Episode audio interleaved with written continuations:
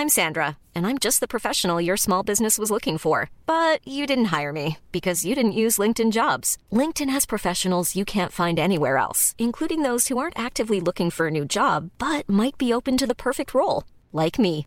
In a given month, over 70% of LinkedIn users don't visit other leading job sites. So if you're not looking on LinkedIn, you'll miss out on great candidates like Sandra. Start hiring professionals like a professional. Post your free job on linkedin.com/people today.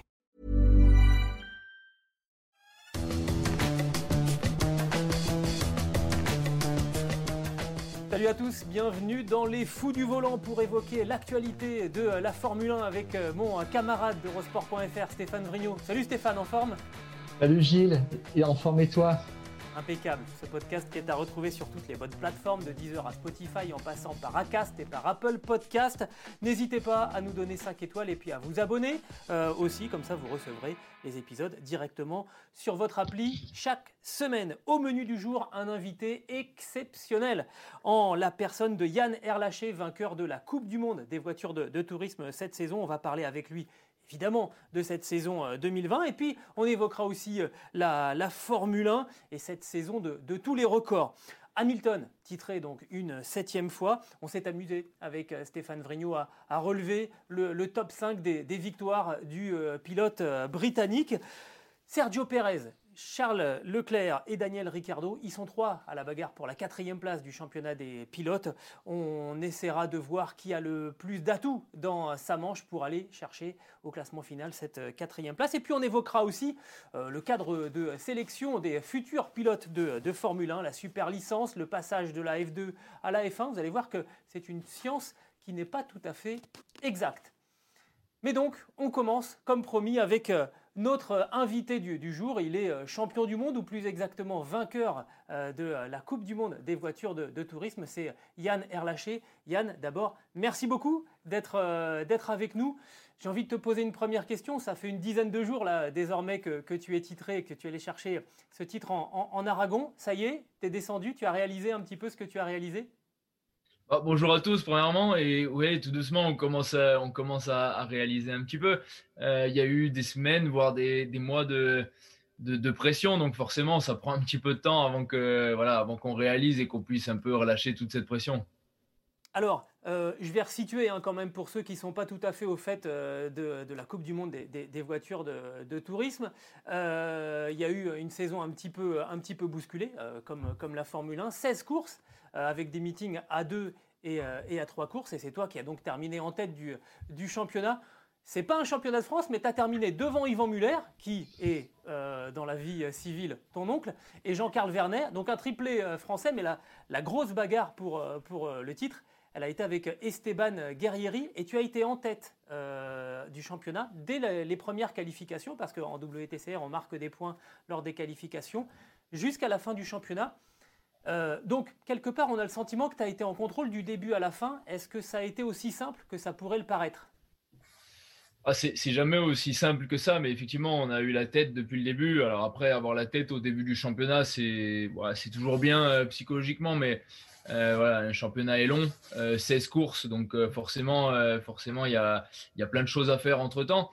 C'est sûr qu'on a commencé à penser au titre après, après la mi-saison, quand il fallait commencer à être un peu plus euh, stratège et, un petit peu plus voilà, alerte de tous les points qu'on puisse marquer effectivement, comme tu l'as dit, on est, on est trois Français sur le, sur, le, sur le podium du championnat. Alors bon, je, je suis content qu'on soit trois Français, mais, mais ce qui, ce qui m'importe le plus, c'est qu'avec Yvan, voilà, on, on, on, soit premier et deuxième. On a déjà fini premier et deuxième de course du, championnat du monde, mais euh, ouais, c'est déjà exceptionnel. Mais, mais être comme ça, tous les deux, euh, sur les, les deux plus hautes marches du podium du classement général, c'est absolument, absolument génial.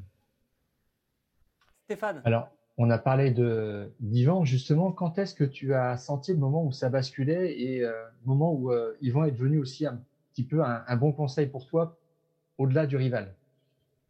Euh, Cette saison ou dans ma carrière? Alors peut-être dans ta carrière avant et puis spécifiquement cette saison parce que vous luttiez pour le, titre.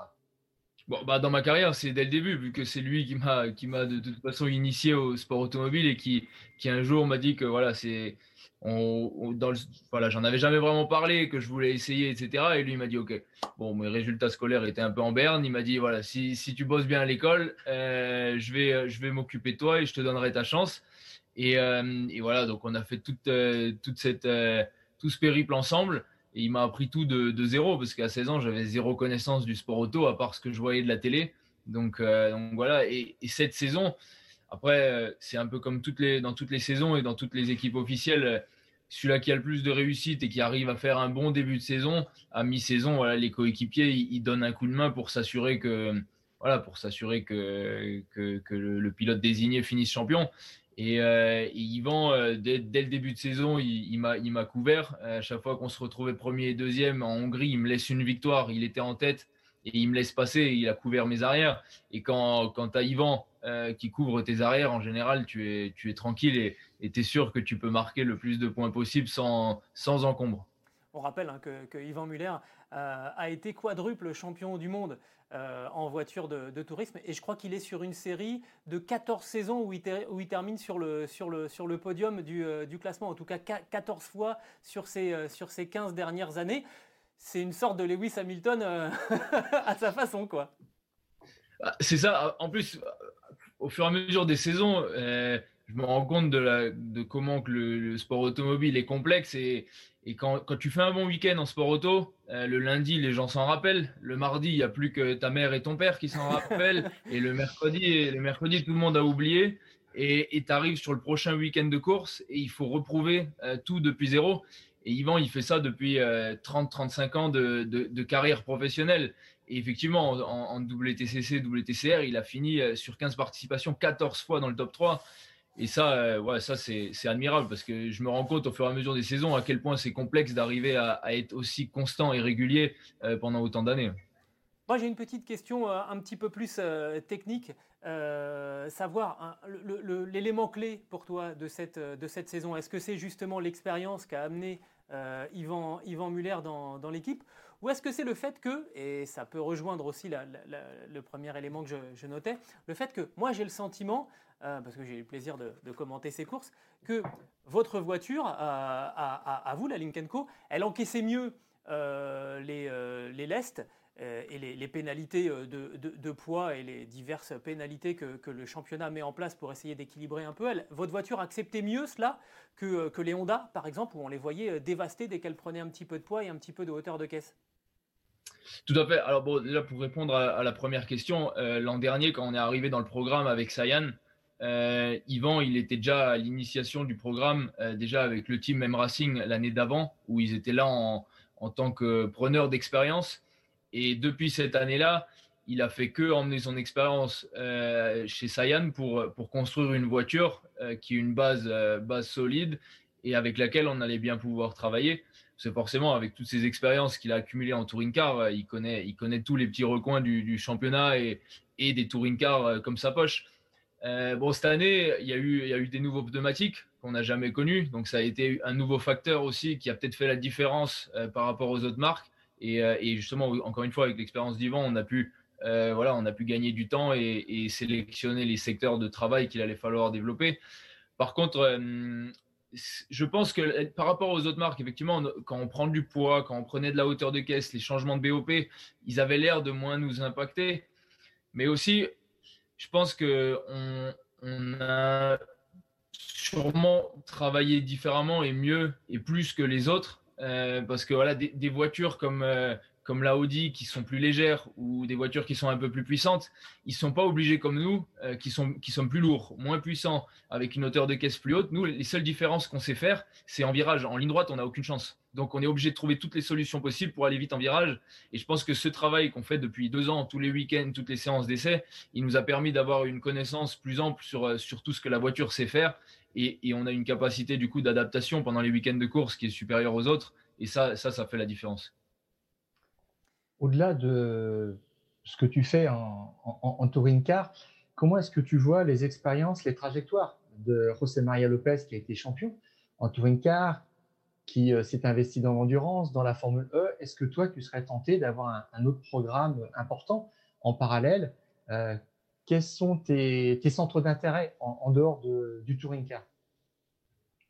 Bah, alors, j'ai pas, j'ai pas eu fait que, que, du touring car. On est passé, on est passé aussi au, proto avec le LMP3. Donc, effectivement, aujourd'hui, dans le sport auto, il faut, faut, se diversifier pour avoir une chance de, de perdurer. Euh, c'est sûr que ce que, ce que fait, ce que fait Lopez, c'est plutôt beau. Bon, il vient de la monoplace. Donc c'est aussi plus facile. Voilà, il est venu de la monoplace, il a fait du touring car en Argentine, donc voilà, il a, il a une, palette un peu plus diverse. Mais euh, déjà là, par exemple cet hiver, je vais refaire le trophée Andros. Euh, c'est encore une autre discipline qui a encore moins à voir entre par exemple du, du touring car et du, et, du proto par exemple. Mais, mais moi je suis ouvert à tout et avec Yvan on, cherche un peu sur tous les horizons. Pourquoi pas se diversifier dans le GT, retourner un peu, voir faire du P2, Le Mans, euh, voilà tout, tout, ce genre de choses, voire même du, du rallycross, pourquoi pas. Euh, il faut, faut, être ouvert et, se diversifier euh, à l'heure actuelle. C'est le Mans qui te tenterait le plus? Oui, ouais, je pense. C'est, c'est quand même, euh, voilà, ça reste une course mythique. C'est les 24 heures du Mans, que ce soit dans une GT ou dans un proto. voilà, aujourd'hui en touring car, j'ai, j'ai, eu pas mal de, j'ai acquis pas mal de connaissances et, elles pourront me servir pour pour jumper dans une autre discipline, c'est sûr. Après, il y a des nouvelles connaissances qui doivent, qui doivent s'ajouter. Mais tout, ce que tu apprends euh, dans, dans, le sport auto peuvent te resservir dans n'importe quelle discipline. Donc euh, voilà, moi je suis ouvert à tout et avec Yvan, on est en train de, chercher, pourquoi pas, à, s'ouvrir à plus de, disciplines.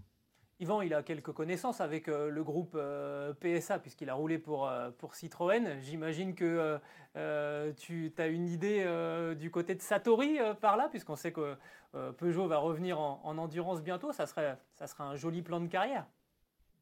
Pourquoi pas Pourquoi pas On n'a pas encore, voilà, on, est en train de rechercher, on est en train de voir, on est en train de prendre contact. Donc pourquoi pas Ça serait, ça serait bien, constructeur français voilà, qui revient, qui revient sur un programme comme, comme celui-là qui, qui, est, euh, qui est les 24 heures du Mans et l'endurance, euh, qui, qui, connaît déjà et qui a déjà été euh, très couronné dans le passé. Donc pourquoi pas C'est une option.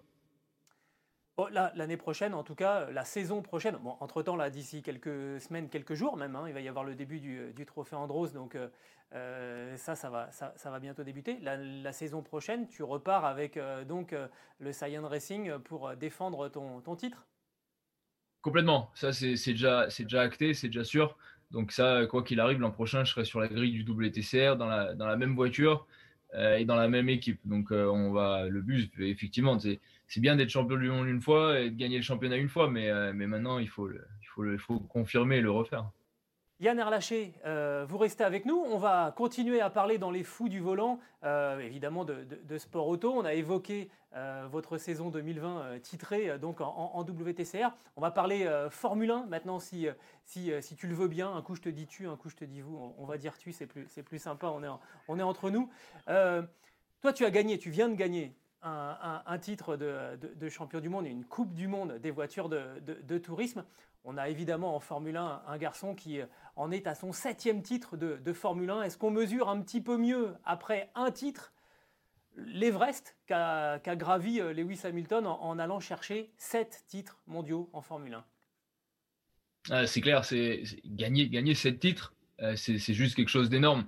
Euh, en Formule 1, d'autant plus, il a vu il a vu une évolution entre sa première année et, sa dernière année de, et cette année de Formule 1. Les, voitures, elles ont, elles ont énormément évolué et ça, c'est un autre facteur que des pilotes comme lui qui, qui perdurent dans le temps. Ils ont une capacité d'adaptation énorme parce qu'une Formule 1 de son premier titre et la Formule 1 avec laquelle il a gagné ce titre-là, elle se pilote pas pareil. Donc, euh, non, c'est juste énorme. Et le fait qu'il ait gagné autant de grands prix aussi, parce que c'est vrai que sept titres, alors cette, cette saison, c'est énorme, mais quand on, on, compte le nombre de grands prix qu'il a gagné, se dire déjà faire autant de courses que le nombre de qui qu'il a gagné, c'est déjà énorme. Il n'y en a pas beaucoup déjà sur le plateau qu'on fait 94 courses alors que lui a 94 victoires. Voilà, c'est ça. Euh, rien que ça, rien que ça. De toute façon, les, chiffres, ils, parlent en sa faveur et, c'est énorme ce qu'il est en train de faire. Et après, voilà, on a entendu plein de rumeurs sur le fait que peut-être qu'il n'allait pas être là sur la grille l'an prochain ou quoi que ce soit, mais, mais il a encore, euh, enfin, il a encore un bon, bon futur devant lui. Donc, euh, je ne doute pas qu'il va continuer de les, les battre, ces records. Alors, tu as, tu as dit que Lewis Hamilton a fait quelque chose d'énorme. Toi aussi, tu as fait quelque chose d'énorme. Et euh, j'aimerais que tu nous expliques un petit peu les spécificités finalement du pilotage euh, WTCR par rapport à la Formule 1. Je vais l'illustrer par un exemple. Au début des années 2000, Michael Schumacher a participé à une séance d'essai avec Alfa Romeo sur la touring car de Gabriele Tarquini. C'était à Imola et Tarquini lui a collé une seconde. Alors, on parlait de toucher à d'autres disciplines. pour toi, qui t'intéresse, qu'est-ce qui fait que on n'a pas le feeling par rapport à un, euh, autre euh, bolide qui a des, dynamiques physiques différentes, qu'est-ce qui fait qu'on s'adapte ou qu'on s'adapte pas finalement? Pour résumer, un pilote de Formule 1 dans une touring car, ça va pas forcément très très vite. Tout à fait. Après, euh, c'est bon, moi, j'ai pas, j'ai pas d'expérience en Formule 1. La plus haute formule, formule que j'ai pilotée, c'était une F2. Mais, mais bon, c'est, ça reste des voitures quand même complètement différentes. Euh, et, comme l'exemple que, tu viens de donner, euh, qu'il est monté dans la touring car et qu'il a pris une seconde, ça m'étonne absolument pas. Parce que c'est, encore une fois, c'est une discipline relativement de spécialistes. Et, euh, c'est comme tout type de voiture. Il faut avoir de l'expérience avec la voiture pour, pouvoir aller vite et l'exploiter à 100% et la connaissance des réglages. Et c'est sûr que bon, Gabriel, quand on compare, bon, c'est vrai que Gabriel, ça pourrait être le Schumacher de la F1 qui est pour le touring car, donc c'est un bon comparatif. Après, je sais pas si Gabriel il est monté dans la Formule 1 pour voir la différence, mais, mais, mais, ça m'étonne pas qu'il y ait une seconde. C'est, en fait, c'est deux sports différents au final. Euh, on est dans la même, on est dans le, on va dire non, on est dans le même sport, mais c'est deux disciplines complètement différentes. Et quand on arrive à un point de perfectionnement qu'est pour piloter, que ce soit une touring car au championnat du monde ou une Formule 1, euh, ça, ça, ça, vient pas comme ça en un claquement de doigts. Qu'on soit Schumacher ou Hamilton, il faut, il faut du roulage, faut, faut faire voilà, faut faire corps avec la voiture. Et dans un sens comme dans l'autre, euh, il y a pas de, on peut pas dire il est champion du monde de Formule 1, il, va monter dans une touring car, euh, il va être champion du monde la première année et, vice versa. Donc euh, voilà, c'est des voitures. Il y en a une qui a beaucoup d'aéro, euh, l'autre, elle a beaucoup moins d'aéro. Faut être, euh, faut être avec une touring car, faut aimer le survirage parce que voilà, on, se sert de, du fait que le train arrière il, pivote pour euh, pour avoir moins de sous-virage. Comme c'est quand même, on, tourne et on motrice avec les mêmes roues. Un pilote de Formule 1 en général, le survirage, c'est pas, c'est pas, il aime pas trop. Il aime pas trop. Donc voilà, c'est deux styles de pilotage différents. La, la, question que j'ai envie de te poser, c'est euh, j'ai vu un parallèle en fait entre le dernier Grand Prix en, Turquie dans des conditions quand même très très compliquées et finalement la, première course euh, du dernier week-end en Aragon qui était sur une piste mouillée euh, où bah, c'était tendu parce que parce que il fallait surtout ne pas commettre d'erreur de, de, ton côté. Et finalement Lewis Hamilton bon il a gagné la course on en a parlé la semaine dernière avec Stéphane c'est probablement le seul qui n'a pas fait d'erreur. Vettel a été très propre aussi dans ces moments-là de stress énorme, où sur une piste mouillée, en gros, euh, on est euh, vraiment euh, sur, sur, des œufs, il faut aller chercher intellectuellement, mentalement des, ressources, du calme. Comment ça se passe dans, dans, ces moments-là? Est-ce qu'on pense à rester calme pendant qu'on pilote ou c'est à l'instinct? Non, honnêtement, c'est 100% à l'instinct. Parce qu'on est dans une situation d'inconfort et, et d'inconnu tel que on, n'a rien, on peut, on peut se rattacher à rien de ce qu'on connaît. C'est, on est des fois dans des conditions où la piste, on la connaît pas forcément sous cette forme. Le grip, il est pas bon. On est dans, des pneus qui sont pas, par exemple, le bon choix. Et, le grip est tellement précaire que c'est, l'instinct de peut-être, peut-être pas de survie, mais, mais c'est l'instinct de voilà, de, vouloir bien finir, de faire un bon résultat. Et tout ça doit, ça doit, venir assez rapidement. Les calculs dans la tête, ça doit tourner vite de là où on doit freiner. Parce que voilà, on, arrive, par exemple, bon, pour eux, ils ont, eu l'occasion de rouler un peu sur le sec, sur la pluie en essai, mais, ça peut arriver qu'en course, il pleuve. Tu te retrouves au départ, tu as fait toutes tes essais libres, toute ta calibre sur le sec, et tu es au départ de la course, il pleut. Alors, où est-ce que tu vas freiner au premier virage? Bah, Ça, on verra en fonction du grip. Donc, c'est 100% de l'instinct. Et, et ça, euh, c'est aussi l'expérience qui aide à gérer ce genre de situation. Cette année. Euh, vas-y Stéphane, vas-y.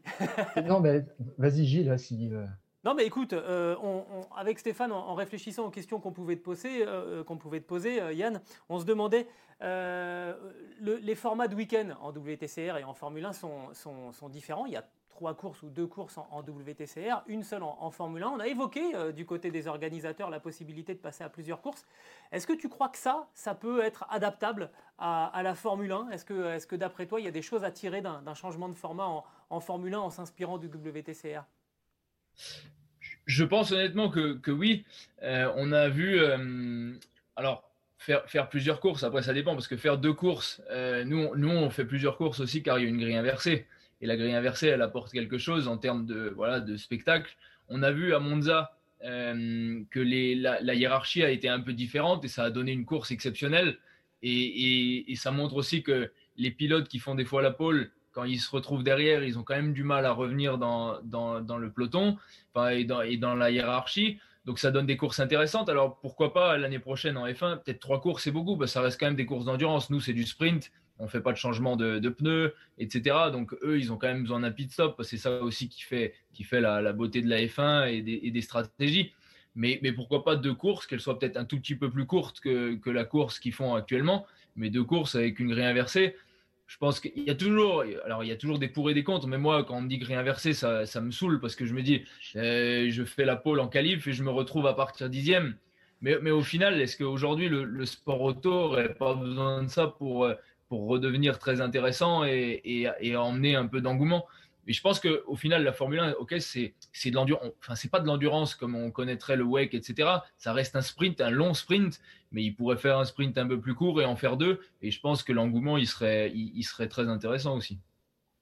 On a vu aussi euh, des nouveaux circuits ou d'anciens circuits comme Imola intégrer réintégrer le, le, calendrier en Formule 1. Est-ce que toi, tu aurais un, un, un circuit euh, qui viendrait à l'esprit pour, pour intégrer le, championnat dans ce que tu connais, enfin cette année a été un petit peu particulière, mais sur les années précédentes, euh, est-ce qu'il y aura une, une, bonne pioche à ce niveau-là, euh, un Mugello euh, par exemple, un Portimao ou autre chose? Ah, Honnêtement, alors c'est peut-être un peu euh, un peu chauvin de ma part, mais euh, mais faire un retour de, de Manicourt en F1, ce serait ce serait beau. C'est quand même un circuit magnifique. Euh, alors, c'est certes, c'est peut-être un peu chauvin en pensant à, Manicourt, vu que c'est français, mais, mais, euh, mais ça serait, pour moi, Manicourt, ça, fit très bien à la Formule 1. Euh, il y aurait des possibilités de dépassement un, peu partout. Il y a une épingle, il y aurait du DRS, il y aurait un peu de tout. Il y a des chicanes. Franchement, Manicourt, Manicourt, ça me ferait rêver de voir un Grand Prix de. Alors, j'en ai vu forcément sur, sur YouTube, etc., de l'époque, mais voir un Grand Prix aujourd'hui de F1 à Manicourt, ça serait magnifique. Et alors inversement maintenant, euh, est-ce qu'il y a un, des circuits de, Formule 1, et notamment euh, par exemple hein, ceux qu'on a redécouverts ou, ou découverts cette saison, où tu t'es dit, ah tiens, j'aimerais bien aller rouler en WTCR. Si on te donnait le, choix, on te disait, allez tiens, t'es le champion, tu choisis, il y a une destination, euh, on emmène le WTCR rouler sur un des circuits de la, Formule 1. Lequel tu choisirais? Ils n'ont pas roulé là-bas cette année, mais Monaco. Monaco. Ah oui. ouais, Monaco. Ouais, moi, moi, je suis voilà. un grand fan des circuits en ville, des circuits routiers. Je suis vraiment un, un grand fan. Euh, et, et, je dirais Monaco, ouais. sans, sans, hésiter même, Monaco. D'accord. Stéphane? Bah, Je voulais savoir si euh, il y avait d'autres euh, choses qui pouvaient être adaptées parce que finalement, le WTCR, c'est 100% euh, chaud. Euh, on a parlé des grilles inversées, etc. Est-ce que pour toi, euh, la question du success ballast peut, peut être adaptée euh, à, à, la Formule 1 Est-ce que tu vois d'autres recettes qui, qui, pourraient dynamiser la F1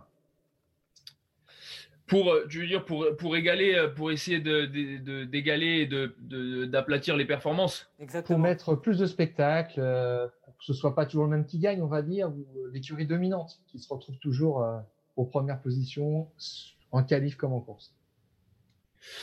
Bah, alors déjà, je pense qu'effectivement, le, le success ballast, ça pourrait être une solution. Euh, encore une fois, je suis pas un grand fan de ça non plus, euh, vu que voilà, on n'est pas sur le principe du meilleur qui gagne, mais aujourd'hui aussi, il faut se rendre compte que les budgets de certains constructeurs, ils sont un peu moins importants, et, et, et si on veut avoir beaucoup de voitures sur la grille, il faut un moyen d'égaler les performances, même si les budgets sont différents. Mais euh, alors, il y, y, aurait ça. Je pense que mettre mettre moins de mettre moins de, mécaniciens au pit stop, euh, voilà, dire on, met. Euh, parce qu'aujourd'hui, les pit stops, ils sont tous tellement rodés que, bon, on, sait qu'à 5 dixièmes près, ils vont tous faire euh, le même temps au pit stop. Mais si tu mets, par exemple, tu dis, OK, les pit stops vont être plus longs, mais on met trois mécaniciens et ils doivent gérer toutes les roues, déjà, il y aura un peu plus de temps passé au stand et, ça pourrait rendre les, choses un peu plus intéressantes. L'histoire du DRS, c'est bien, même si bon, les dépassements aujourd'hui sont rendus un petit peu peut-être un petit peu, petit peu plus faciles, mais, mais bon, ça donne au moins des changements de position. Après, euh, je pense que je pense qu'ils font déjà tout ce qu'il faut. Je n'aurais pas vraiment d'autres idées à ajouter. Euh, il y a déjà des pneus différents pour des stratégies différentes, mais s'ils si, réduisent un petit peu le nombre de mécaniciens, déjà les, les, changements, les arrêts au stand seraient, euh, seraient plus excitants. Dernière question sur, euh, sur la Formule 1, Yann. on a parlé évidemment de, de, Lewis Hamilton. Est-ce qu'il y a un, un, autre pilote qui, qui t'impressionne cette, cette saison, qui t'a fait vraiment euh, sensation, voire, euh, voire rêver en, 2020 En Formule 1 hein? Oui, oui, oui. Bah, on, peut, on peut élargir la question aussi. Non, non, mais non, non tout à fait. Bah, alors, moi, je vais peut-être encore être chauvin, mais, euh, mais, mais Gasly, moi, je trouve qu'il fait, qu'il fait une saison exceptionnelle. surtout si on, regarde le, contexte général où, il était l'an dernier. Et, et, psychologiquement, dans une situation comme ça, c'est vraiment pas facile. Et aujourd'hui, il est, il est super performant. Euh, il, est, il est quasiment, voire régulièrement entre les deux Red Bull officiels. Et, ce qu'il fait, c'est beau. Il ne fait pas d'erreur. En course, il est toujours présent. Il fait des beaux dépassements. Il a la, la hargne qu'il avait peut-être un peu moins euh, qui, quand il était chez Red Bull. Et, faire un retour comme ça, c'est beau. Pour un sportif, que ce soit dans tous les sports, il est, retombé très bas. Euh, psychologiquement après, après avoir été renvoyé, renvoyé chez Toro Rosso. Et, cette année, il fait une saison magnifique. C'est une, leçon aussi à, apprendre, hein, de savoir rebondir comme ça quand, euh, quand les éléments sont, sont, contre vous. Puis finalement, il a réussi à, à redorer son, son, blason. Il a une super cote maintenant. Ah, tout à fait, tout à fait. Et pour, pour un sportif, quand c'est pas quand tout va bien aussi qu'on voit, voit si, si, le mec est strong. Et, euh, et, là, il a eu des moments bas et il est revenu au plus haut. Et donc, c'est-à-dire que le mec, il a, il a sa place en F1 de loin et que dans la tête, dans la tête, il est costaud. Monsieur Arlaché, on, te dit merci beaucoup de nous avoir rejoints pour, pour les fous du volant. On, te souhaite un, bel hiver euh, sur, sur le trophée Andros et puis on sera évidemment au rendez-vous sur, sur Eurosport pour la saison 2021 du WTCR où tu défendras ton titre. Merci beaucoup Yann. Merci à vous. Si je peux juste une petite, une petite aparté parce que ça me fait très plaisir de te voir et de t'entendre parce que parce que toute la saison, j'ai regardé les courses en replay. Alors, je t'ai, beau, beaucoup entendu, mais, ça, me fait, ça fait très plaisir de te voir et t'entendre cette fois. Voilà, et je, signale que tu roules pour une équipe suédoise parce que sur le dernier podium, j'ai, dit qu'elle était danoise. Panne de, ah. panne de cerveau, il y a eu une panne d'électronique là-haut. Donc tu passeras, le, tu passeras le message. tu passeras le message à ton équipe. Je, sais où est la Suède, je sais où est le Danemark. Ça va. j'ai révisé. Je transmettrai. Merci, oh, merci à vous. merci Yann. Ciao, merci. Allez, après euh, la visite de Yann Erlaché, on va s'intéresser, euh, maintenant on va revenir à notre euh, sujet favori, la, Formule 1. on va rester, hein, on va parler de Lewis Hamilton, Stéphane, parce que donc en Turquie, Lewis Hamilton a, remporté sa 94e victoire en, Formule 1. Et donc on s'était dit, bah tiens, ça serait peut-être pas mal d'aller chercher dans, nos souvenirs, dans nos archives aussi, les, les, cinq plus belles victoires de, de Lewis Hamilton en, en Formule 1, euh, alors c'est pas facile, mais en même temps il y a du choix. 94, hein. ça, en laisse, ça laisse des, possibilités. Je te brûle la politesse, Stéphane. Je commence. comme ça, moi je suis sûr que tu me la piques pas. Euh, moi je commence. Euh, pour moi, la plus belle victoire de Lewis Hamilton, c'est pas très original. C'est la première, Canada 2007. Mais faut quand même se, se, souvenir que Lewis Hamilton arrive en Formule 1 euh, il, est sur une séquence où il a, été champion en, F3, il a gagné le Masters. Il arrive en, GP2, qui est l'équivalent de la Formule 2 de maintenant. Euh, il a été champion dès la, première saison et il arrive directement chez McLaren. Avec à ses côtés Fernando Alonso, double champion du monde. Donc là, on se dit ça va faire, ça va faire des étincelles. Euh, et en fait, ça fait des étincelles très très vite. Au Canada, donc ce jeune homme de 22 ans réalise sa première pole position.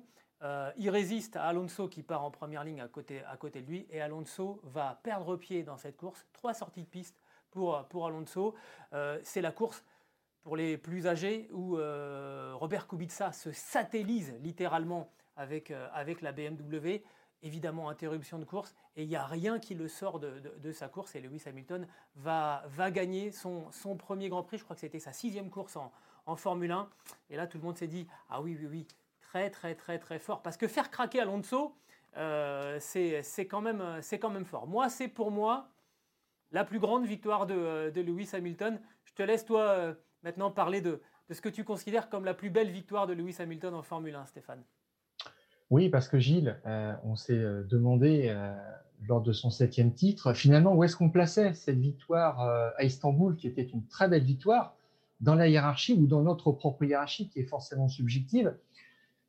Bon, en réfléchissant à ça, je me suis euh, dit quand même qu'il fallait que ce soit un, grand duel gagné face à un grand pilote, champion du monde si possible. Il en a eu quelques-uns. Tu as parlé de cette opposition avec euh, Alonso. Pour moi, la plus significative, c'est celle avec qu'il a eu avec euh, Rosberg pendant trois ans chez Mercedes.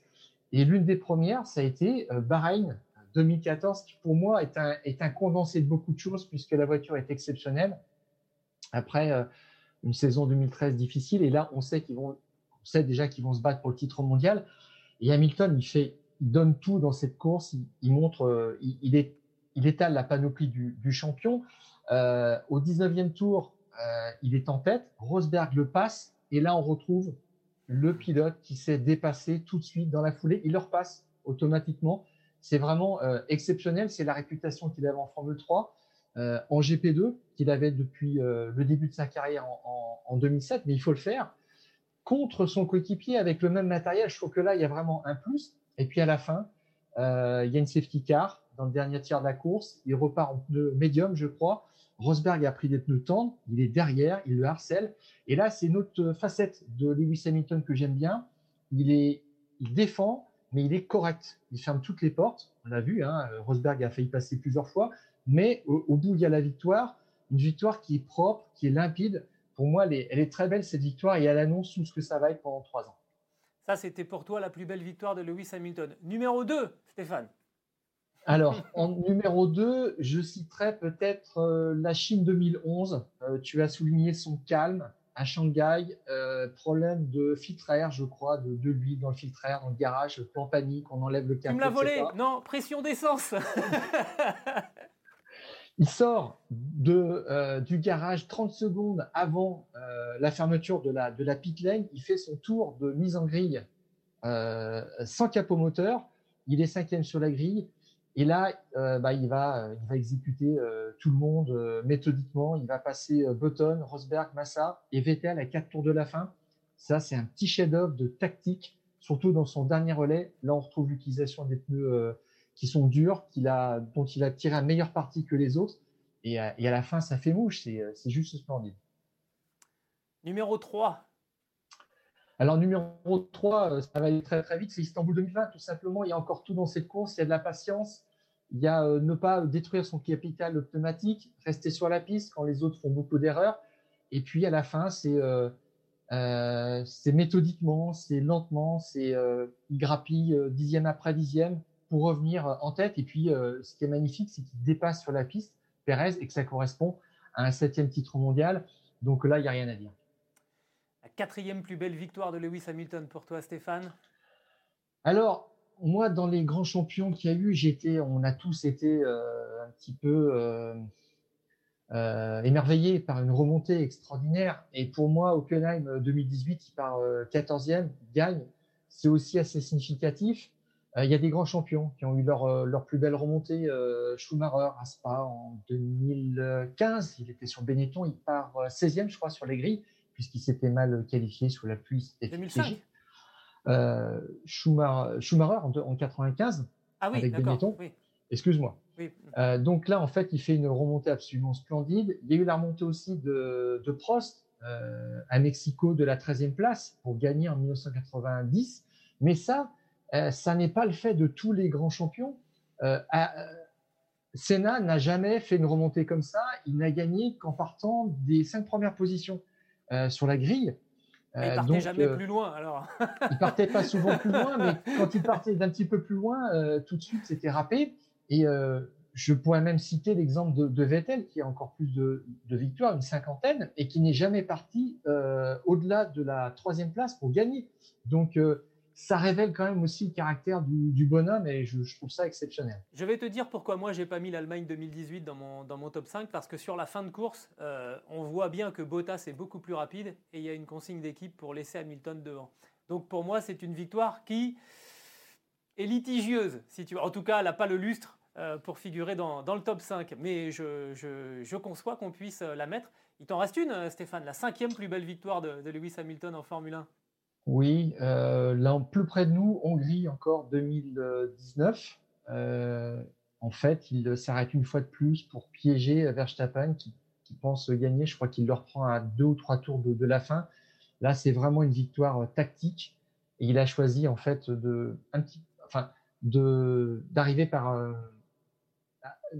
derrière en remontant, en remontant euh, Verstappen qui est, qui est quand même un pilote très très offensif.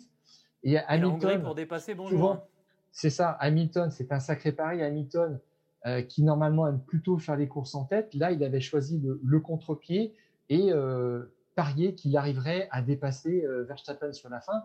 Et là, il l'a mystifié, clairement. Tactiquement, c'était magistral. Donc, euh, j'attends tes trois autres choix, Gilles, puisque je t'ai volé Shanghai 2011, comme quoi on ne se concerte pas, on ne se parle pas, non, on mais se fait ça qui est bien.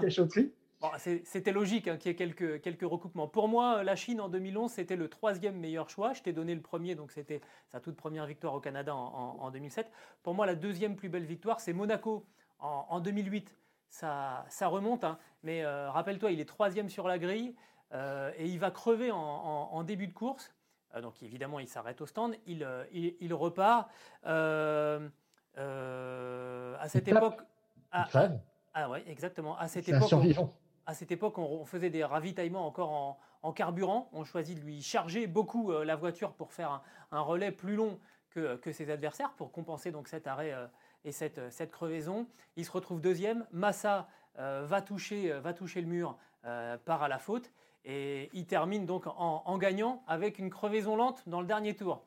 Ça m'a rappelé quelques souvenirs en, en, revoyant les, les, éléments de cette victoire de, Lewis Hamilton à Monaco en, 2008. Ça, c'est donc pour moi la deuxième plus belle victoire. La troisième plus belle victoire, bah, tu l'as évoqué, hein, la Chine en, 2011 avec c'est pas la panique autour de sa voiture dans le box de chez, de chez McLaren, mais clairement, clairement, euh, on se dit bon bah il va pas sortir. Euh, Lewis Hamilton va pas va pas aller chercher, euh, va pas va pas se placer sur sur la grille de, départ. Finalement il y est, non seulement il y est, mais après oui c'est ça, c'est l'exécuteur l'exécuteur en piste quoi. Ça tremble pas et et ça va jusqu'à la victoire.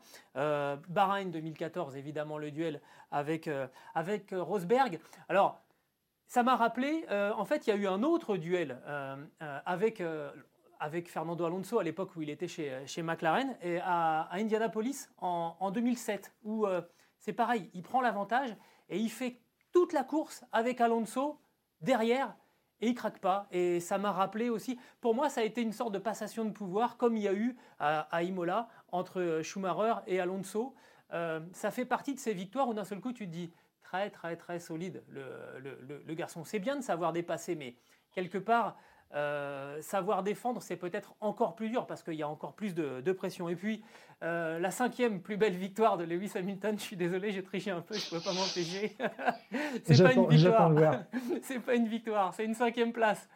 Euh, bah, c'est le Brésil en, 2008 où bah, il est en tête du championnat en, arrivant à la, dernière, à la dernière course. Felipe Massa doit gagner et espérer que Hamilton ne fasse pas dans les cinq premiers pour être champion du monde. Euh, bon, la course se passe, et puis d'un seul coup, averse, euh, alors qu'on arrive dans la dernière partie de, course, c'est la panique générale. Évidemment, tous les gros bras du championnat rentrent au stand pour passer des, pneus pluie. Et puis il y a Timo Glock qui reste en piste avec, avec sa Toyota, qui va prendre la tête et puis qui finalement va, rétrograder dans, le peloton. Massa gagne le Grand Prix, donc il remplit sa part du, euh, contrat. Euh, donc là, explosion de joie chez Ferrari. On est à Interlagos, je vous rappelle, au Brésil. Donc évidemment, là, tout le public explose de joie. Et Lewis Hamilton dépasse Timo Glock dans le dernier virage. Il va chercher cette cinquième place et il est champion du monde 2008. Euh, Depuis cette date, vous pouvez aller demander à Interlagos. On sait comment reboucher des bouteilles de, champagne dans la famille Massa. Maintenant, on en a fait une spécialité. et Lewis Hamilton, donc, avec cette cinquième place champion du monde. Pour moi, un dépassement dans le dernier tour pour un titre de champion du monde, que ce soit pour la première ou la cinquième place, ça reste une, une, victoire. J'ai un peu triché, mais tu, valides ou pas? Je, le note. Non, mais tu l'as dit, Gilles. Euh, il y a des victoires qui ne, qui ne sont pas des victoires, comme euh, je crois c'est le Grand Prix de Russie 2018 où euh, Bottas lui laisse sa victoire, donc ça c'est regrettable. Et il y a des cinquièmes places qui valent largement des victoires, tout à fait. Voilà donc notre, classement des, cinq euh, plus belles victoires de Lewis Hamilton, de Stéphane Vrignot et de moi-même. On va enchaîner avec euh, le quatrième sujet qu'on voulait vous, vous, proposer. Qui va finir à la quatrième place du championnat des, euh, pilotes Parce qu'on s'est beaucoup intéressé avec Stéphane depuis le début de la saison à cette bagarre pour la troisième place au classement des, des constructeurs, avec Racing Point, avec McLaren, avec, avec Renault. On n'avait pas forcément vu émerger cette bagarre à trois aussi euh, pour la quatrième place du, championnat entre Sergio Pérez, Charles Leclerc et, euh, Daniel Ricciardo. D'abord, Stéphane, si tu me le permets, je rappelle les positions au, euh, championnat. Donc c'est désormais Sergio Pérez qui occupe cette quatrième place avec un total de 100 points après sa deuxième place en Turquie. il devance Charles Leclerc, qui est donc cinquième, avec 97 points, donc juste 3 points derrière le, Mexicain. Euh, et Daniel Ricciardo, qui est donc sixième, avec 96 points, donc à, 4 points de, Sergio Pérez. Je te propose de, les faire un par un et, voir qui euh, peut euh, aller chercher à l'arrivée du, championnat. Donc il reste trois grands prix, cette, quatrième place du, championnat. On fait dans l'ordre, on fait simple. Sergio Pérez, qu'est-ce, que, qu'est-ce que tu penses, toi, de Sergio Pérez? Alors là, j'étais en train de penser à l'instant que il n'a pas vraiment un atout, c'est qu'il court un peu contre euh, son écurie, en tous les cas, qui lui préfère Stroll de temps à autre. Donc ça, c'est une difficulté. J'ai regardé euh, ce qu'ils faisaient d'abord au départ, comment est-ce qu'ils construisaient leur course, euh, s'ils étaient souvent dans les points. Et il y a un petit paradoxe chez Perez, c'est que sur les 12 Grands Prix auxquels il a participé, sur les, le 14, hein, puisqu'il a fait deux no-shows à cause d'un cas positif au Covid, assez souvent, quand même, il perd des places au départ, ce qui est un petit peu étonnant. Euh, j'ai noté 5, 5 pertes de places quand même sur les 12, 12 euh, départs, euh, alors qu'il part quand même dans le top 10 dans la même zone que Leclerc et, et Ricciardo, donc il s'en sort pas très bien des fois, mais il prend des risques importants, comme à Portimao, il s'accroche avec Verstappen et là, le cinquième, il passe, il passe dernier, mais c'est un peu un voltigeur quand même, Perez. C'est pour ça que je me dis que ça peut peut-être euh, le, desservir euh, d'ici la, fin du championnat sur les trois derniers euh, Grands Prix. Mais là où c'est un petit peu excitant aussi quand même, c'est qu'il est capable de gains importants entre sa position de, départ ou après deux ou trois tours quand il a un souci et sa position à, l'arrivée. Des fois, ça donne des choses spectaculaires. Donc, je dirais que c'est peut-être un petit peu le factor X dans cette fin de championnat. Je suis, je suis d'accord. Il faut quand même signaler euh, que tu, l'as évoqué, hein, Sergio Pérez a manqué deux grands prix parce qu'il a été euh, testé euh, positif au, Covid et qu'avec deux grands prix en moins que ses deux adversaires, il arrive quand même à avoir quelques unités de plus. Donc finalement, ça ne serait pas illégitime qu'il obtienne cette, quatrième place du, championnat des pilotes. Sauf que, ben, moi j'ai regardé, alors toi tu as regardé les statistiques depuis le début de, de la saison, moi j'ai regardé un petit peu les résultats des uns et des autres sur les deux euh, dernières destinations qui, nous attendent, à savoir Bahreïn et Abu Dhabi. Et alors, j'ai été assez surpris de voir que Sergio Pérez euh, n'a euh, finalement terminé dans le top 5 qu'à deux reprises, que ce soit à Bahreïn ou, à Abu Dhabi. Il a terminé troisième à Bahreïn en 2014, derrière Hamilton et, Rosberg, et il a terminé cinquième à Abu Dhabi. Sinon, le reste, bah, ce n'est pas des résultats exceptionnels. C'est pareil, ce pas des circuits qui réussissent beaucoup à, à Racing Point. Ce qui fait que je le, le sens pas trop, je le mets pas favori en tout cas parmi les trois pour, euh, pour l'obtention de cette euh, quatrième place. Parce que en fait, euh, pour moi la dynamique elle n'est pas très très bonne. Parce que c'est déjà un échec en fait pour Sergio Pérez et pour Racing Point d'être à la bagarre pour la quatrième place avec Daniel Ricciardo, avec Charles Leclerc dans une équipe de la Scuderia qui, qui, qui se débat. Parce qu'on on annonçait euh, l'épouvantail euh, Racing Point, avec en plus un pilote comme Sergio Pérez, euh, on l'annonçait évidemment bien plus haut dans le, dans le, classement. Donc pour moi, il y a une dynamique qui est un, petit peu en dépit de, de, ce qu'on espérait en, début de saison. Je ne le vois pas terminer quatrième, même si pour l'instant il est devant et que ça ne serait pas illégitime. C'est paradoxal. Oui, tout à fait. alors, on va peut-être parler de, de Leclerc maintenant que, comment est-ce que tu le vois? Est-ce qu'il a ses chances pour finir à cette euh, quatrième place? Je dirais qu'il euh, serait peut-être un moindre mal pour, euh, pour la Scuderia Ferrari et peut-être même inattendu. Ah, déjà, vu le contexte de la saison. On est bien d'accord. Ce qu'il faut, ce qu'il faut quand même noter, et on, en a déjà parlé à plusieurs reprises, c'est que Charles Leclerc, il remonte la pente après un mois d'août qui a été absolument apocalyptique. Hein. La Catalogne, Spa, Monza, zéro point. Rappelez-vous de ce crash énorme euh, à Monza, où clairement on a eu très très peur. Euh, mais là, sur les trois dernières courses, quatrième, cinquième et quatrième en, Turquie. Il a manqué le podium. On, l'a dit la semaine dernière, il a voulu trop en faire, mais c'est une critique positive parce qu'en fait, il, veut, il a voulu absolument aller chercher Pérez et, la deuxième place, alors qu'il aurait très bien pu se contenter de la, de la troisième et prendre quelques points en plus. Mais ça, c'est finalement le défaut de ses qualités. Cette saison, il porte la Scuderia à, à, bout, à de bras et il la porte même et range les caisses le dimanche soir euh, pour aider les, mécanos.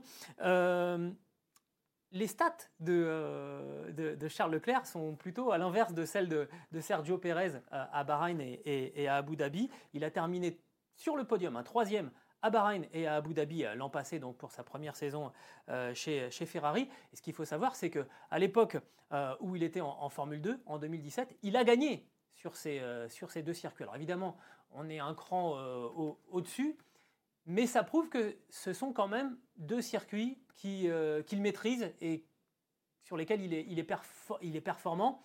Je ne sais, pas comment tu le, sais pas comment tu le vois. Moi, je le mets devant Pérez à la fin de ce championnat. Je le mets aussi devant Pérez à la fin de ce championnat. Euh, Bahreïn 2019, c'est aussi sa première grande déception. En rouge, il devait gagner, il avait un problème technique, il finit troisième. Donc c'est vrai que ce circuit, il a, il a bien scanné, il est fort. Euh, j'en viens un petit peu aux statistiques parce que là, Leclerc, ça, ça me plaît ce qu'il fait sur les, premiers tours. C'est un moment quand même très chaud, il faut avoir du discernement. Parfois, il est dans, le cœur du peloton parce qu'il est mal qualifié, il s'en sort bien quand même. Là aussi, je regarde ses stats, 14 euh, départs.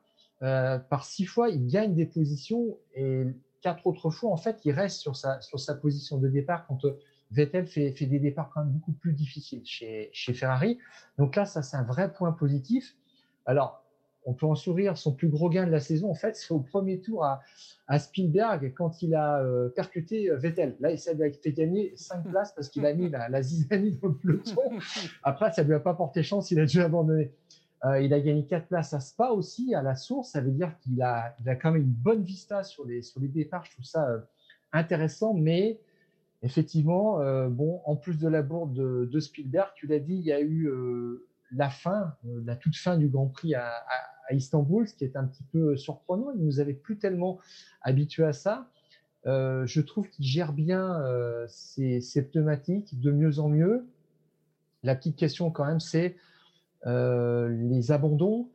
Perez a terminé ses 12 courses dans les points, les 12 courses qu'il a disputées. Leclerc a, subi trois abandons. C'est beaucoup quand même. Et ça me paraît difficile de, viser une quatrième place dans ces conditions-là. Euh, peut-être même par rapport à Ricciardo. Je, ne sais pas bien, mais c'est la fiabilité peut-être qui va, être déterminante pour lui. Alors on va en parler justement de Daniel Ricciardo qui est donc euh, le euh, sixième en ce moment au classement des, pilotes et je le disais à 4 points de, Sergio Perez. on a dit un deux podiums sur les quatre dernières courses, hein, pour, pour Daniel Ricciardo au Nürburgring et, à Imola de manière assez contrastée, on, a senti quand même qu'il n'avait pas beaucoup pesé sur, euh, sur les courses où il y a eu des, pistes euh, mouillées, Portimao et, euh, et la Turquie. Qu'est-ce que tu en penses, Stéphane? Est-ce que Daniel Ricciardo peut aller chercher cette, cette quatrième place? Absolument, Gilles. Je pense que pour la quatrième place du championnat, Ricciardo, c'est un peu l'assurance au risque de, Renault. Vraiment j'en viens aussi à, enfin, à ses performances en qualification. Il est tout le temps entre les places, on va dire 5 et 10. Vraiment, c'est un métronome à ce niveau-là. Il est impressionnant. C'est une grande qualité chez un pilote. Il est plus régulier même que, que Perez et, Leclerc. Et pour moi, un grand pilote, il est capable de mettre euh, la voiture à, peu près sur le même niveau de, la grille, quels que soient les, circuits. À Monaco, comme à Monza, sur le sec, comme sur le mouillé, etc. Et Ricciardo, il parvient c'est le petit plus, je trouve, personnellement. Et puis, euh, j'en reviens au départ qu'il a fait. Il a fait 14 départs. Euh, c'est le roi des gains de place. Et pourtant, hein, il, a dans son environnement des Red Bull, des Racing Point. Euh, c'est pas, pas évident. il a, il a gagné des positions à neuf reprises cette année. Et, et, à quatre reprises, il a réussi à tenir sa, sa, place dans le peloton. Ça veut dire que, grosso modo, il part cinquième. Tu sais quasiment qu'à la fin du premier tour, il va être cinquième et qui va pouvoir développer la stratégie mise en place. Là, il n'y aura pas d'improvisation, il n'y aura pas de plan panique. Et, en quelque sorte, c'est vraiment un métronome. C'est exceptionnel de ce point de vue-là. Euh, après, euh, ce qui peut un petit peu le, le gêner, c'est la fiabilité. Ça aussi, c'est un, petit point d'interrogation quand même. Mais globalement... les problèmes de fiabilité ont surtout frappé Esteban Ocon hein, chez, Renault. Donc il s'en sort ah, pas trop mal. À part, à part le premier Grand Prix, le tout premier Grand Prix à Spielberg. Tout, à fait. Alors là, un, abandon en cette fin de saison, ça freine mal. Et puis je dirais que le petit plus, peut-être, c'est sur le Grand Prix de Sakir, qui sera sur un circuit euh, simplifié, euh, on va dire, avec, un, avec, euh, avec des vitesses très très élevées, avec un, temps de tour qui sera inférieur à la minute. Je dirais que peut-être que la puissance là, de, son, moteur aussi lui permettra de faire la différence par rapport à Leclerc. On sait qu'il a plus de puissance. Euh, ça jouera euh, aussi. Moi, je le mettrais comme mon favori pour la quatrième place, euh, peut-être devant Leclerc et Pérez. Moi, je mettrais Charles Leclerc favori pour la quatrième place devant Daniel Ricciardo et, et, Sergio Pérez. Bon, ça se joue vraiment dans un mouchoir de poche, donc ça peut être exactement l'inverse. Il n'y aurait pas, aurait pas scandale. pourquoi je mets pas Daniel Ricciardo? Il n'est jamais monté sur le podium, que ce soit à, Bahreïn ou, à Abu Dhabi, y compris dans la période où il était chez, Red Bull et où ça marchait euh, plutôt fort. On verra ça. On a donc trois grands prix euh, à suivre. Euh, à Bahreïn, deux, rendez-vous, un sur le circuit classique que l'on connaît tous, et une deuxième version donc assez simplifiée où on ne fera que l'extérieur du, tracé. Et puis ensuite, on terminera la saison à, Abu Dhabi. On saura là, évidemment, euh, qui termine troisième du classement des, constructeurs et qui termine quatrième du classement des pilotes. Et on verra s'il y a une petite consigne d'équipe qui peut être passée, parce qu'on sait que Renault l'a déjà fait euh, à l'endroit d'Ocon, euh, à, l'avantage de, de Ricciardo, et ça ira dans ce sens-là si nécessaire. Par contre, j'imagine que ce sera beaucoup plus difficile pour les deux pilotes qui sont remerciés par, leur, par leurs écuries, Perez et, et Vettel. On verra ça, on en reparle. Le dernier point qu'on voulait euh, évoquer, euh, Stéphane, euh, aujourd'hui, c'est le, système de, promotion des, pilotes vers, la F1, parce qu'on on va avoir bientôt, hein, là, dans les, dans les jours qui, viennent, les annonces qui vont concerner les, derniers volants encore disponibles en, Formule 1. On estime qu'il va y avoir deux ou trois pilotes de la Formule 2 qui vont être promus à, la, Formule 1. et donc, pour rouler en, Formule 1, la première chose à avoir, sans, entrer dans les, détails de beaucoup d'argent et, éventuellement beaucoup de volants, euh, il faut déjà avoir une, super licence. Qu'est-ce que c'est une super licence, euh, Stéphane? Euh, Comment est-ce qu'on obtient une super licence pour aller en, en Formule 1 en quelques mots? Bah, Une super licence, c'est quelque chose qui a été mis en place au début des années 80, qui a fait couler beaucoup d'encre, qui a été l'objet de conflits. Et aujourd'hui, c'est un brevet en fait pour piloter donc en Grand Prix. Euh, il faut avoir 40 points euh, à l'origine sur, euh, sur une super licence, a été ramené à, 30 points. Et ces 30 points sont cumulés en fait avec des résultats obtenus à la fin du championnat dans les catégories inférieures, Formule 2, Formule 3, IndyCar, il y a, il y a tous les championnats en fait son donnent droit à des points pour ensuite essayer d'avoir ces fameux, ces fameux points, ces fameux 40 points ordinairement, mais 30 points cette année puisque la FIA a décidé que pour cause de Covid, tous les pilotes, il y avait des circonstances un petit peu particulières qui pouvaient faire qu'ils pouvaient être gênés dans leur programme euh, sportif et ne pas euh, avoir tous les points en, fin de championnat. Et c'était assoupli d'une façon, je dirais, un petit peu dommageable quand même, parce que avant, on retenait les, trois derniers championnats et on, on, cumulait des points. Et là, on va prendre les résultats des trois meilleurs championnats sur les quatre dernières années déjà, on a assoupli quand même considérablement les critères. Et pour rappeler, par exemple, en, Formule 2, quand on termine dans les trois premiers du championnat, on a 40 points, donc on a automatiquement la, super licence. Alors, bah, justement, tu parles de, Formule 2. Celui qui va se présenter en tête euh, au, championnat à Bahreïn avant les deux derniers meetings euh, de, la, Formule 2, c'est un pilote qu'on va retrouver en Formule 1 euh, la saison prochaine, un certain Mick Schumacher, le fils euh, de Michel, donc le septuple champion du monde. Bon, lui, il est en tête de, la Formule 2. Quelque part, l'histoire est, déjà écrite et on a même parfois le sentiment que on force un peu le trait pour être sûr que, que, le scénario échappe pas euh, aux organisateurs. Oui, tout à fait, Gilles. Alors, tu l'as rappelé, il y a peut-être deux ou trois pilotes qui vont accéder à la Formule 1 venant de la Formule 2 l'an prochain. Mick Schumacher s'est fait en annonce on attend juste l'annonce officielle, Nikita Mazepin et euh, Yuki Tsunoda. Donc, ils sont euh, Schumacher en tête du championnat, Tsunoda troisième et, et Mazepin sixième. C'est ça un petit peu qui, pose problème. Pour Schumacher, il n'y a pas d'ambiguïté. Pour le paddock, il mérite sa place en Formule 1. Mais il y a des petits arrangements en tous les cas, euh, on est assez. Euh, il y a une certaine mensuétude par rapport à Mick Schumacher, puisque comme tu l'as dit, l'histoire est presque écrite. À Sochi, les équipes n'étaient pas très contentes de, du traitement qui a été fait en fait de la FIA par rapport à l'équipe Prema, qui est l'équipe de, de, Mick Schumacher. En, deux cas précis, il y a eu une question de la de validité de, la voiture de, Schumacher sur laquelle la, FIA est passée euh, très très vite. Et puis il y a eu une autre euh, infraction, une deuxième infraction, sur le nombre de personnes qui travaillaient sur sa voiture.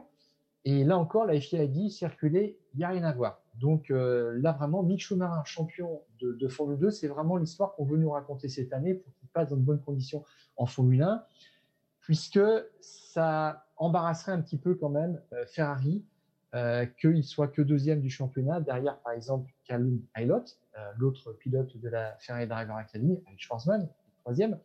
Si Aylott est troisième, il n'est pas l'élu, il n'a pas sa place en Formule 1, donc ça serait un petit peu compliqué d'expliquer que Schumacher va en, Formule 1 l'an prochain. Et il y a des distorsions, moi je trouve effectivement dans, dans le système de promotion aujourd'hui, puisque Aylot, deuxième, ou le, quatrième du championnat, Lingard, ou le cinquième Schwarzman ne sont pas éligibles.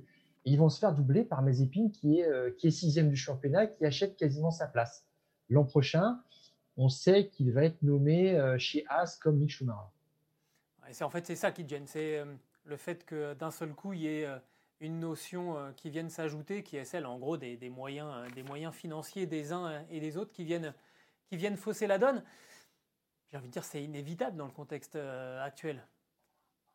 Alors, ce qu'il faut rappeler un tout petit peu, c'est que quand Jean-Todd est arrivé à la tête de la FIA, il a fait un petit peu le ménage dans les catégories inférieures à la Formule 1. Il y avait une catégorie qui s'appelait GP2, une catégorie concurrente, la Formule Renault 3 litres 5.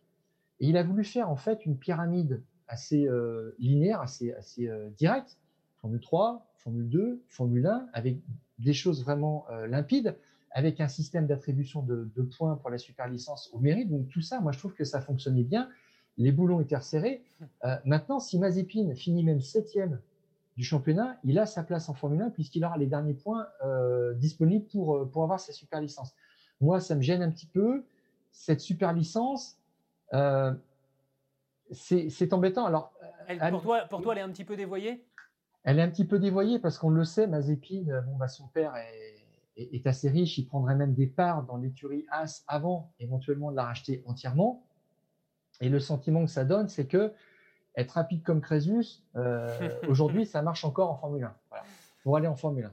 C'est ça qui m'embête. Et euh, on est dans un système finalement où euh, toutes les écuries du, paddock sont d'accord pour faire de, de la Formule 2 le point d'entrée naturel et même presque incontournable maintenant en Formule 1, puisque quand on prend autant de pilotes en Formule 2, finalement, on n'a pas besoin d'aller en chercher dans d'autres catégories. Gilles, tu te souviens certainement de, grands espoirs qu'on a eu euh, en IndyCar qui sont venus en Formule 1 et qui ont fait un carton. Oui, mais ça remonte. Tu, fais, référence, je pense, déjà à Jacques Villeneuve, euh, qui, a été, qui a été champion IndyCar, qui a été vainqueur des 500 miles d'Indianapolis et qui a été champion du monde en, Formule 1. Quelques années plus tard, il y a eu Juan Pablo euh, Montoya, mais déjà ça a un petit peu moins bien fonctionné euh, pour le Colombien. Derrière, les, autres tentatives n'ont pas, franchement réussi. Bon, Alexander Rossi, lui, par exemple, il était arrivé euh, du, du, GP2, ça n'a pas très très bien marché. Il est parti en IndyCar, il a gagné les 500 masses d'Indianapolis. Donc là, on s'est dit, bah, finalement, c'est peut-être plus facile de l'autre côté de, euh, de, de, l'Atlantique. Euh, on a eu comme ça hein, quelques pilotes qui, qui, ont, qui, sont venus euh, tenter leur chance. Là, je, cherche un nom que j'avais noté, Connor Daly aussi. on parle de pilote américain. Le, fils de son père, lui aussi ancien pilote de, Formule 1, est venu.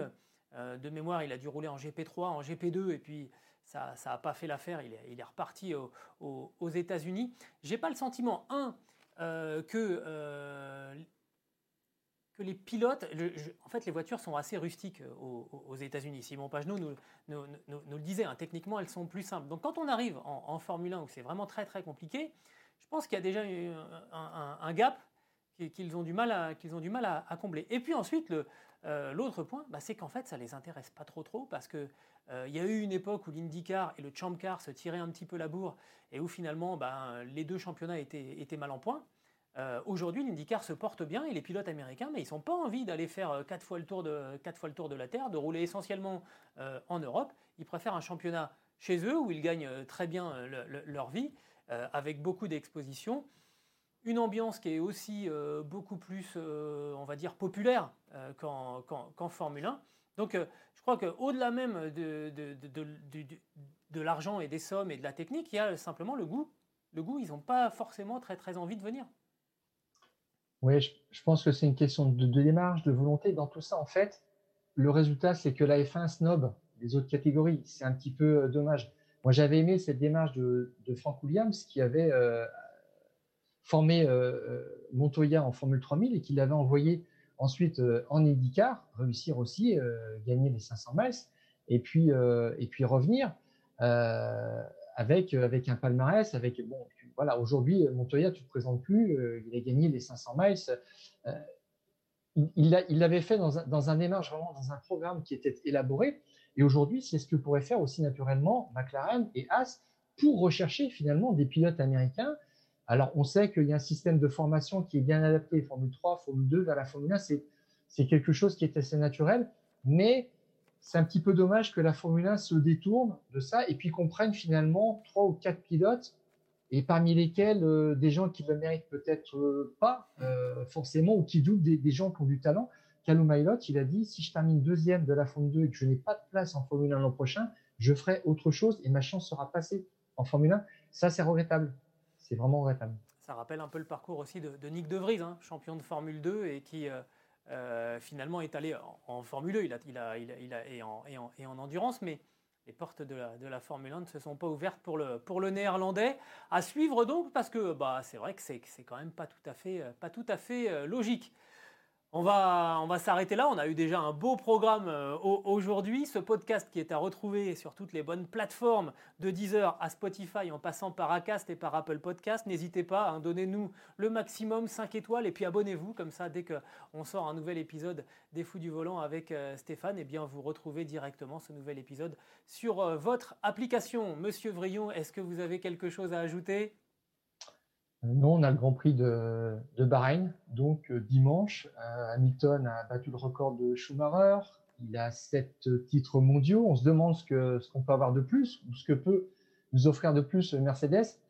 Eh bien, avec une 115e victoire dimanche, Mercedes montrait sur le podium euh, de, du palmarès des, des, des victoires dans l'histoire de la Formule 1 derrière euh, Ferrari, doit en être à plus de 230, euh, McLaren 182, je crois, et euh, ça en fera donc une 115e pour, euh, pour Mercedes qui dépasserait Williams. C'est quand même un petit tremblement de terre encore qui se prépare. On en reparle. En attendant, on prononce les mots magiques, Stéphane? On, coupe, le, le contact. coupe le contact.